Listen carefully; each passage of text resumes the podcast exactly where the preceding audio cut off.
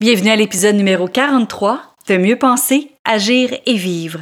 Le thème de cette semaine est Comment être plus performant en prenant soin de son corps. Et aujourd'hui, on va parler de sommeil. Parce que nous sommes la même personne, peu importe la situation, le podcast Mieux penser, agir et vivre se veut un outil pour avoir une meilleure qualité de vie, autant personnelle que professionnelle. Puisque nos pensées créent notre réalité et nous dictent comment agir, nos agissements donnent le rythme à notre vie et en définissent sa qualité. C'est pourquoi sur ce podcast, il y aura un nouveau sujet par semaine où vous trouverez des conseils, des capsules, des tranches de vie et des entrevues qui vous aideront à mieux penser, à mieux agir et à mieux vivre. Ici Louise A. Mercier et bienvenue sur mon podcast. Heureuse de vous retrouver après cette super nuit de sommeil. Je ne sais pas si vous êtes comme moi, que quand vous vous levez, vous êtes vraiment énergisé et vous êtes content, ou si vous faites partie des 40% qui souffrent d'insomnie, qui veulent absolument peser sur le snooze deux, trois fois et même plus le matin, et qui dépassent les 10 heures de sommeil. En fait, ils disent que quand on est, euh, quand on dépasse les 10 heures de sommeil, c'est un sommeil excessif pour un adulte, puisque les, nourrissons, donc les bébés, eux autres, ils dorment presque 18-19 heures par jour. Mais en tant qu'adulte, quand on dépasse ça, c'est peut-être d'aller voir s'il n'y aurait pas euh, quelque chose d'autre au niveau de notre santé. Je, vous invite, euh, si c'est votre cas, d'aller voir un professionnel de la santé par rapport au sommeil. Si une heure après votre réveil, vous êtes encore grognon, on s'entend que c'est peut-être un autre signe qui dit que le sommeil n'est pas réparateur. Et si vous êtes somnolent aussi toute la journée, c'est sûr qu'il faut vraiment regarder qu'est-ce qu'on fait avec le sommeil. Mais une autre chose qui fait que des fois vous allez pour faire quelque chose, vous êtes rendu dans le frigo, puis vous faites comme c'est quoi je voulais au juste? Mais dans le fond, vous vouliez aller peut-être dans la bibliothèque ou vous voulez peut-être aller dans le garde-robe chercher quelque chose, mais vous êtes rendu à un autre endroit. Ça aussi, c'est un autre signe comme quoi que votre sommeil n'est pas réparateur. Si vous faites partie des 40% des gens qui font de l'insomnie, c'est comme 4 personnes sur 10 qui souffrent d'insomnie. Fait qu'il y a 4 personnes sur 10 qu'on risque de rencontrer qui n'aura pas la tête claire, qui euh, va peut-être être somnolent, qui va avoir une perte de mémoire, qui ne saura pas trop quoi répondre, qui ne sera pas là complètement. Et il y a 3 personnes sur 10, pas parmi ceux qui font de l'insomnie, il y a 3 personnes sur 10, donc il y a 30% de la population qui prend quelque chose pour mieux dormir, que ce soit des somnifères d'ordonnance, des somnifères en vente libre, des produits naturels et même l'alcool. Donc, trois personnes sur dix prennent quelque chose pour mieux dormir. le sommeil, c'est vraiment quelque chose qui est important. Avec les lectures que j'ai faites pour parler du sommeil, j'ai été étonnée de lire que le sommeil se prépare le matin. Et le matin avec un bon déjeuner. Pourquoi? Parce que le corps a besoin d'avoir du carburant pour l'énergie de la journée.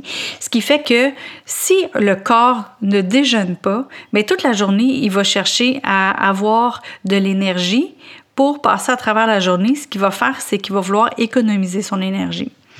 Et à ce moment-là, ben, le soir, euh, semble-t-il qu'on dort moins bien par la suite. L'autre chose qui va aider à avoir un meilleur sommeil, c'est l'exercice. Bien oui, on va faire de l'exercice. Le matin qui dit surtout, on peut en faire en après-midi, mais il ne faut pas dépasser 19 heures le soir parce que si on fait ça trop tard, on va être euh, trop énergisé pour dormir. Ça, ça va faire l'effet inverse. Donc, on fait de l'exercice pour, pour nous donner justement de l'énergie à travers la journée. Et le soir, on a un sommeil plus réparateur à cause d'un meilleur déjeuner et de l'exercice.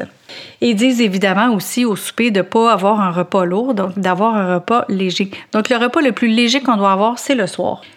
Là, on va aller dans un petit peu plus technique, là, plus euh, genre liste de choses à faire et à ne pas faire. Donc, on va commencer avec les listes de choses à ne pas faire. Tout ce qui est techno, tout ce qui est technologie, ce qui est téléphone cellulaire, tablette, ordinateur, téléviseur, out. On sort ça de la chambre. De, deux choses. Il y a tout ce qui est électromagnétique par rapport à ça, mais il y a aussi la lumière bleue et le stimuli. Parce qu'on pense qu'en regardant tranquillement des choses que ça va nous assoupir, mais c'est pas vrai. Avec l'énergie, avec l'éclairage bleu, ce que ça fait, c'est que ça stimule le cerveau. Donc, ça aide pas à la récupération, ça stimule, ça fait l'effet contraire. L'autre chose, on pense que en, buvant un verre d'alcool, on l'a dit tantôt, il y en a qui prennent de l'alcool pour mieux dormir. Mais l'alcool n'aide pas nécessairement au sommeil. Donc, euh, pas d'alcool, pas de caféine, pas de repas lourd. Ça, on l'a dit tantôt. Et de manger tôt quand même. Manger, euh, si on mange à 8h30, 9h le soir, c'est un peu trop tard. Fait que c'est la même affaire que l'exercice, d'essayer de ne pas dépasser 19h. Si on veut avoir quelque chose pour mieux dormir, là, on va aller dans les, dans les solutions. Euh, tout ce qui est odeur de lavande, de jasmin et de gardénia, c'est ces trois plantes qui, avec leur odeur, vraiment aident à calmer, à diminuer l'anxiété, à diminuer le stress et à favoriser le sommeil. Fait que vous pourriez avoir euh, des huiles essentielles ou euh, des plantes séchées pour avoir ces odeurs-là ou des brumes pour mettre sur vos draps. Ça, c'est important aussi, les draps de qualité. D'avoir des draps de qualité, quand on a, puis des draps propres. Lavez vos draps régulièrement. Quand on a un bon matelas, un bon oreiller, des draps de qualité qui font pas de moumou, là, tu sais, qu'on est vraiment confortable dedans, ça aide à avoir un sommeil réparateur. L'autre chose, c'est de se démaquiller, mesdames et tout le monde d'enlever ses verres de contact. On va avoir une plus belle peau, de un, et les yeux, ils seront pas rouges le lendemain matin non plus, ni par le maquillage, ni par les verres de contact. Puis là, il y a une étude dans neurosciences, OK? Neurosciences a fait une étude sur notre façon de dormir. Donc, ils disent d'éviter complètement de dormir sur le ventre. Pourquoi? Parce que ça peut causer des maux de dos, des maux de cou et des maux d'épaule. Et non seulement ça, c'est que ça ne favorise pas le sommeil à cause de la tête, comment elle est placée. Quand on se couche sur le côté, ce qui est très drôle, j'ai trouvé ça drôle parce que c'est comme paradoxal un peu ce qui était écrit, c'est que ça vide le cerveau, mais en même temps, ça protège la mémoire.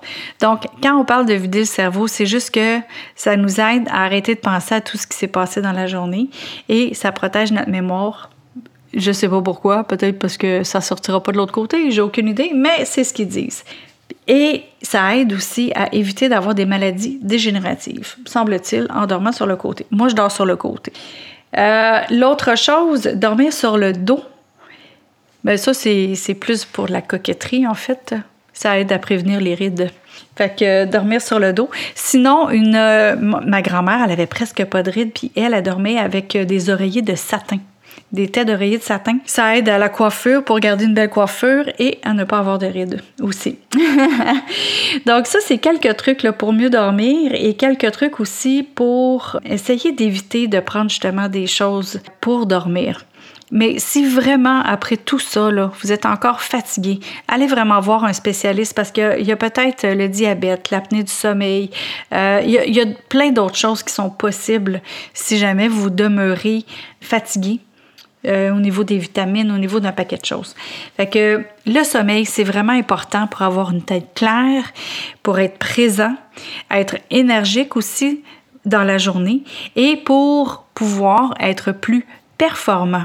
Parce que quand on n'est pas en train de traîner un gros boulet parce qu'on est fatigué, bien à ce moment-là, c'est sûr que c'est plus facile de passer à travers nos journées et les clients ou les collègues ou les gens avec qui on fait affaire, ben, ils ont envie d'être avec nous parce qu'on est énergique. Il y aurait tellement d'autres choses à dire sur le sommeil, mais si c'est vraiment quelque chose qui vous préoccupe, je vous invite à aller lire là-dessus et à consulter des professionnels qui vont pouvoir vous aider à avoir un meilleur sommeil. Je vous remercie d'avoir été à l'écoute. Demain, on fait un résumé de la semaine, mais non seulement on fait un résumé de la semaine, il y a une partie du corps qu'on n'a pas vraiment parlé qui est notre tête. Alors, à demain. Merci.